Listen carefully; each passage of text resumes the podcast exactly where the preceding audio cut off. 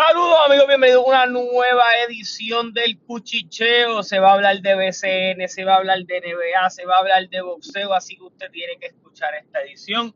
Mi nombre es Carlos Toro, como siempre, yo los invito a que estén pendientes a mi canal de YouTube si usted es fan del contenido luchístico, si es fan del deporte. Eh, City Sports es donde también estamos publicando, pero si no, usted tiene que estar pendiente a este podcast. Eh, si usted no escucha en Spotify, en Apple, en todas esas plataformas, ustedes tienen la opción de que le notifique o suscribirse a este canal, al menos para notificaciones, y allí entonces le llegue una notificación a usted cada vez que yo suba contenido de podcast nuevo. ¿Qué está subiendo el podcast? Pues mira, además del podcast regular que es el cuchicheo, donde yo hablo un poquito de deporte, doy mis opiniones, mis perspectivas, los rumores, ese tipo de cosas, pues en ocasiones vamos a tener invitados especiales, nosotros también vamos a estar subiendo el contenido que está subiendo dentro de mi canal de YouTube, eh, algún contenido bien específico. ¿A qué me refiero con contenido bien específico? Pues, por ejemplo, las predicciones para los shows grandes las vamos a cubrir. Los post shows de los shows grandes los vamos a subir. Eso eh, hay ciertas cositas, tal vez de contenido un poco más largo, que yo entiendo que van a estar aquí en el podcast, así que ustedes pendientes. Bueno, vamos a hablar de, de NBA en las finales ayer, el segundo juego, Miami logra robar en casa de Denver y obviamente Miami con esto demuestra hay una serie. Esto no es lo que mucha gente está pensando, que Denver lo va a pasar por encima. Eh, Miami logra robar uno en casa y obviamente hay una serie ahora que garantiza llevar ir por lo menos a cinco juegos. Pero eh, yo lo que vi ayer fue un equipo de Miami que nunca se va, nunca le bajó y que Miami hizo un ajuste muy bueno en varias ocasiones de venir y utilizar a Vaga de Bayo de la misma manera en que en que Joe Kick eh, funciona en Denver de distribuidor. Pero y eso no lo refleja la asistencia aunque lo estén usando de la misma manera pero que yo vi muchas veces también ok vamos a usar la zona que la de zona de Miami es muy buena en la defensa pero también vamos a tratar de que como entonces los jugadores de Denver no están siendo efectivos porque Jokic no les está encontrando los lugares para, para pasarle o, cuando se las pasa ellos no están siendo efectivos, pues vamos a obligar a que entonces Jokic sea quien choque en la cortina. Obviamente, Jokic no es el defensor más rápido del mundo y no es el tipo más defensivo del mundo. Si tú lo obligas a chocar en la cortina, obviamente se le va a hacer más lento. Y ese ajuste le consiguió muchos puntos a Miami, ya sea en algún pase, en alguna jumpa con espacio, en algún tiro abajo, específicamente Van Adebayo pudo hacer varias cositas eh, gracias a eso. So, de alguna manera u otra, esa jugada le salió a ellos muy bien y en ningún momento yo vi a, a, Mike Malone venir y hacer, ok, esta jugada nos está matando, vamos a cambiarle el juego. Maybe como siempre estuvieron bastante en juego, nunca lo, nunca lo, lo creyeron pertinente porque pensaron que en algún momento ellos iban a poder conectar, pero este fue un juego en donde los otros no aparecieron. Yo quise fue con 41 puntos, 11 rebotes, 4 asistencias, juego histórico, e incluso eh, es el único jugador, creo que en la historia, que ha hecho los siguientes números. Y es el primer centro en la NBA. En su posición. En una. Es el único centro o el primer centro en la historia que en una misma postemporada, o sea, en unos mismos playoffs, ha hecho más de 500 puntos, más de 100 asistencias. So, ese tipo de cosas es las que hace a Nikola Jokic peligroso. Pero Miami a través de la defensa ayer logró quitarle a, a Jokic lo que lo hace más peligroso, además de su efectividad anotando. ¿Qué fue? Le quitaron un poco la efectividad, le hicieron los tiros más difíciles, Jokic tuvo que forzar más tiros, que nunca parece que Jokic está forzando tiros, porque pues Jokic es un jugador con un IQ y un jugador muy inteligente. Pero ayer las asistencias no estaban cayendo ayer esos jugadores que, en el primer juego pues pudieron aportar, esas, esos Aaron Gordon que tuvieron buenos rallies, esos Michael Porter Jr. que tuvieron buenos rallies, Miami le hizo la vida imposible en todo, en todos los aspectos. Y gente, ese otro hicieron el trabajo. Cuando tú tienes jugadores como Gabe Vincent, como Duncan eh, Robinson metiendo la bola constantemente, tomando buenas decisiones. Eh, fue un buen juego de Miami. No es que Denver haya jugado malo, pero las demás piezas, el balón no, no entró. Ayer el balón de ellos no entró, eh, mucho de ellos gracias a la defensa de Miami. lograron conseguir buenas oportunidades. Y bueno, sí, siempre hay que darle crédito a Spolstra porque él hace los ajustes, pero a mi entender los jugadores también ajustaron bastante. Los vi tomando mejores decisiones. Eh, Miami se caracteriza por nunca en las finales que ha ganado ganar el primer juego. Eh, Denver no jugó horrible. Yo creo que simplemente es cuestión de que los otros aparezcan y puedan hacer eh, ser efectivos. Tú ya tú descubriste que hay unos minutos que tú le puedes dar a Christian Brown en la rotación que lo pusiste más a jugar hoy, que te puede funcionar en Denver. So, yo creo que eh, esta serie yo siempre la di a 5 o 6 juegos. Todavía mantengo mi pronóstico con las mismas personas, con Denver. Pero Miami nunca va a ser fácil ganarle juego a juego. Ellos siempre ajustan, ellos siempre hacen el trabajo y yo creo que eso siempre eh, va a llevar a buenos resultados. Ya el próximo juego eh, sería el, el, miércoles y el próximo el sábado. Están dando tres días en medio de la final, así que vamos a ver qué sucede. Eh, pero me mantengo con mi pronóstico. Cuando hablemos de BCN, yo tengo que hablar primero del incidente que pasó ayer entre San Germán y Fajardo, porque la liga tiene que bajarle un poco. Y no la liga, porque yo sé que, que pues los apoderados y todo lo demás, pero la liga tiene que ser fuerte con sus sanciones y sus cosas porque no se puede permitir que cada vez que haya un conflicto entre jugadores y un motín entre jugadores, eh, los, apoderados se quieran meter a cancha y pasen todos estos revoluces porque desluce eh, la liga y la gran temporada de BCN que se ha estado jugando, por lo menos para mí, en mi opinión, y, verdad, usted no tiene que estar de acuerdo con ella, pero yo creo que hay que ser un poquito más organizado y profesional en ese tipo de aspectos.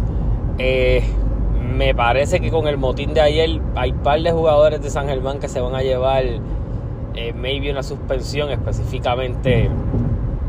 No sé si Holly Jefferson lo vayan a suspender un juego o algo similar, pero puede que a Eddie sí le metan una multa también, que pues ya no sería la primera, ya él ha tenido varias, varios episodios durante este eh,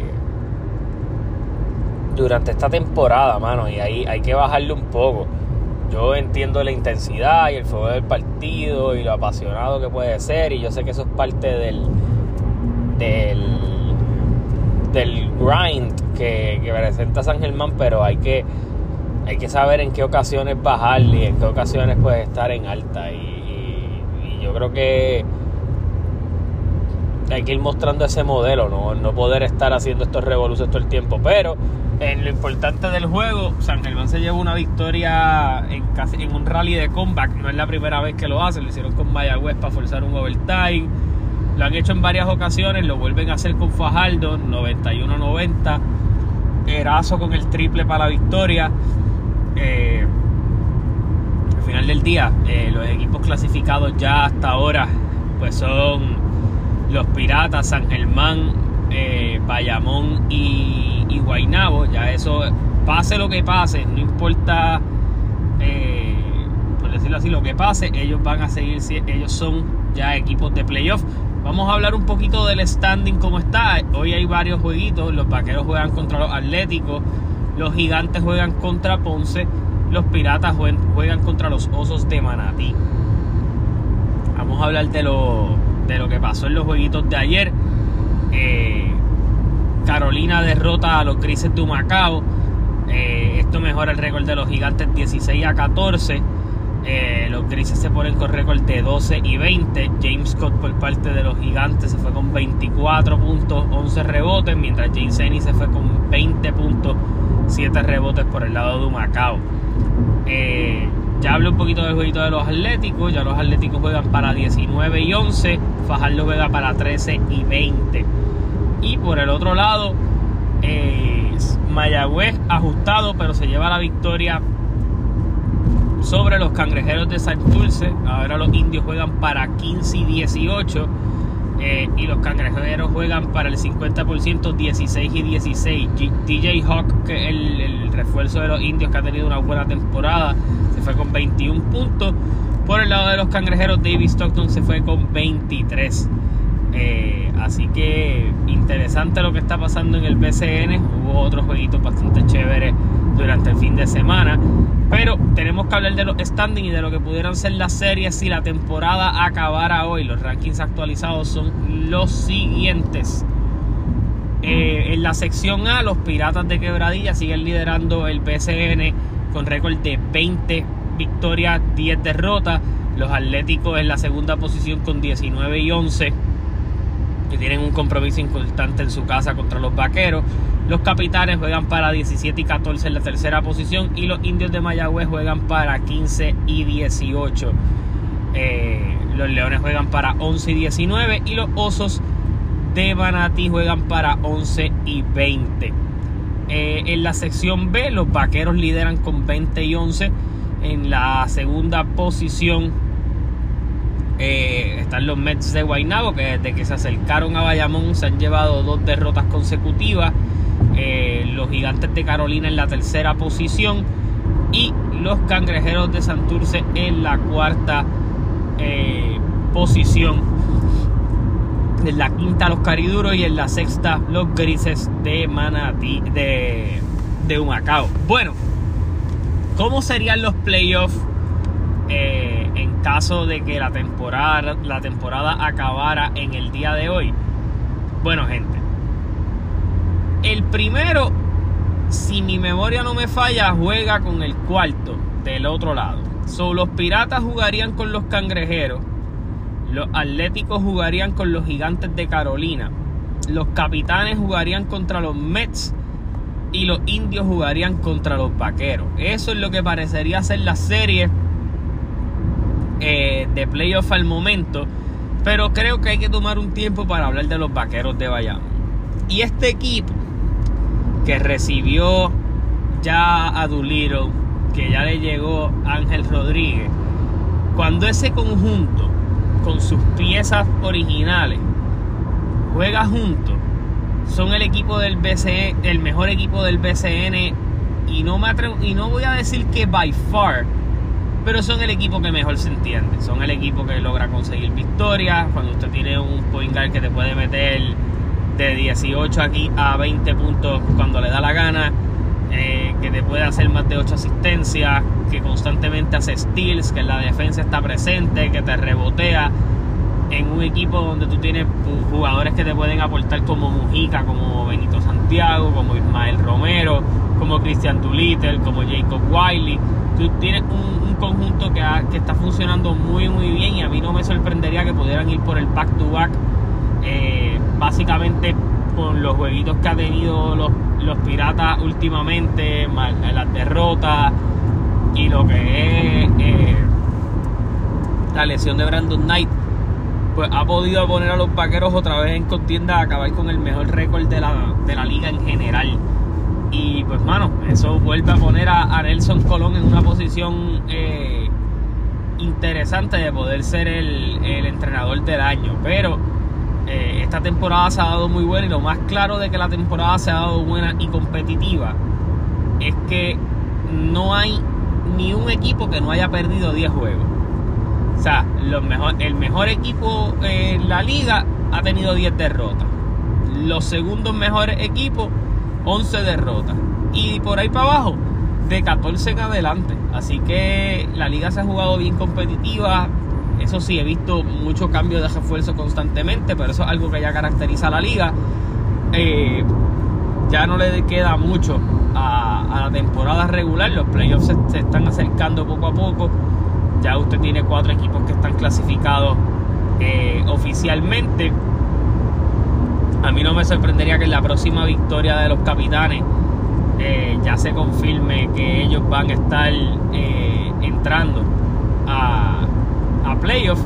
Y yo creo que eso pues ya deja bastante claro que hay unos equipos bastante sólidos y que yo creo que todas las series de playoffs se pueden dar muy buenas. Yo creo que Mayagüez puede ser un buen rival para los vaqueros. Creo que de la misma manera los Atléticos y Carolina sería una muy buena serie. Eh, cangrejeros con, con indios, debe, eh, con piratas debe ser una buena serie también. Así que, y, y, los mismos capitanes contra los Mets, creo que sería otra serie espectacular. Así que, nada, yo los invito a que siempre estén pendientes a mi contenido aquí en el podcast. Eh, bueno, mentira, mentira, mentira. Tenemos que hablar de los rumores de la NBA. Y no rumores, porque han ido pasando varias cosas que ya dejan de ser rumor. Ustedes saben que yo les comenté en mi último podcast que Ime Udoka, quien fue coach de Boston y los llevó a la final de la NBA, es ahora el coach de, de los Houston Rockets. Y se había ido comentando, y yo no sé si lo comenté en el, en el podcast anterior, de que pues, él iba a montar su propio equipo de trabajo y que habían unos asistentes que estaban jugando esta temporada en Boston que, él iba a buscar, que eran de su camada. Y básicamente los rumores son ciertos. Ya de los asistentes que él tenía en Boston y que estaban en, el conjunto de los Boston Celtics, ahora han pasado a ir a los Houston Rockets. Eh, él lo ha ido buscando, contratando y trayendo el equipo que él tenía allá. Así que Joe Mazula en Boston va a tener que ir buscando las piezas, unas piezas para sustituir. Tal vez así Mazula pues puede mostrar un poco más de lo que él quiere traer como coach. Ustedes recuerden que la llegada de Mazula fue un poco ajetreada. Mazula era asistente de ellos. Lo fueron buscando, lo trajeron, un coach joven. Ahora pues Mazula tiene la oportunidad de montar su propio equipo de asistentes, pero nunca deja de ser eh, positivo, eh, negativo. Pues que te cambien los asistentes que, te, que llevan tiempo jugando con tus jugadores. Pero parece que el proyecto de Houston con Udoka va bastante en serio. De la misma manera, eh, se confirma que Frank Bowen va a ser el coach de los Phoenix Suns. Mucha gente ha dicho ah, que eso no debió haber sido, que todo lo demás lo criticaron. Yo creo que Frank Bowen es un coach que ya ha trabajado con superestrellas, ha trabajado con figuras como Paul George, con LeBron James, con Anthony Davis, es un coach con experiencia de campeonato, es un coach que sabe aplicar piezas defensivas, fueron cosas que no te funcionaron en ese equipo. En los anotadores, tú estás claro, Phoenix viene, va a tener un, un verano ocupado, a ver qué ellos van a querer hacer con Chris Paul, qué van a querer hacer con Ayton, si lo van a cambiar o no, si Chris Paul va a poder acogerse a esa opción de contrato y hacer un sign and trade para mandarlo para otro lado. Hay que ver qué decisiones va a tomar Phoenix, pero Phoenix ya dejó claro otras cosas. Su, top candidato después de Frank Bowen era Kevin Young, que era el asistente de Monty Williams. Pues ellos le pagaron un montón de dinero a Monty a, a Kevin Young para que se quedara haciendo ese asistente, ya que es uno de los más queridos por los jugadores allí eh, y que corre bastante la ofensiva. Y Frank Bowl como coach, pues supongo que va a establecer los esquemas defensivos del equipo, así que es una buena señal para ellos mismos. De la misma manera en Piston, ustedes, yo lo mencioné, Monty Williams eh, firmó un contratazo, eh, el contrato más grande que ha firmado un coach en Detroit. Vamos a ver cómo va corriendo eso. Tiene allí la oportunidad de desarrollar ese proyecto. Parece que Detroit se cansó de, ser ese equipo perdedor que han sido. Eh, parece que confían en las piezas de, Kate Cunningham eh, y Jaden Ivy como, como las bases de ese equipo. Al igual que pues ellos tienen unos centros bastante competitivos. No sé si ellos buscarán salir de alguno de ellos o perderlo en lo que es la la agencia libre, tienes un veterano como Bogdanovic que siempre te va a aportar buenos minutos, tienes eh, centros para desarrollar como Wiseman, tienes a Bagley por ahí, que, juega a 4, tienes Isaiah Stewart, tienes también por allí a este muchacho, a James Wiseman, so, el pick 5 que tienes del draft. Así que siempre tienes espacio para seguir mejorando el equipo, pero a Monty Williams se toca la tarea de ir desarrollando. Eh, ese, ese corillo. Así que hay que estar pendiente eh, a todo lo que está pasando en la NBA. Ustedes saben que ahora con todo, con estas temporadas, con la temporada acabándose, con las finales ya estando por ahí, comienzan todos estos rumores de cambio. Eh, por ahí está sonando fuerte que que ya Morant lo van a suspender alrededor de 40 juegos de la próxima temporada por todo lo que ha pasado con él, de las armas y, ese tipo de cosas. Así que eh, hay que estar pendiente con eso. Hay, hay muchas decisiones por allí. Eh, va a haber agentes libres interesantes. También va a ser un verano de mucho, de mucho trade. Eh, en agentes libres usted tiene a, Draymond Green, usted tiene a Fred Van usted tiene a Dylan Brooks. Que tal vez usted no tiene en la agencia libre una super estrella, pero en la agencia libre sí hay piecitas que podrían ayudar a los equipos. Pero siempre que no hay agencia libre de superestrella, mm, alguna superestrella aprovecha para pedir cambio y ver qué situación va a terminar pasando con ellos. Así que nada, pendiente a mi contenido, gracias por el apoyo siempre, hasta la próxima, se cuidan, nos vemos, bye.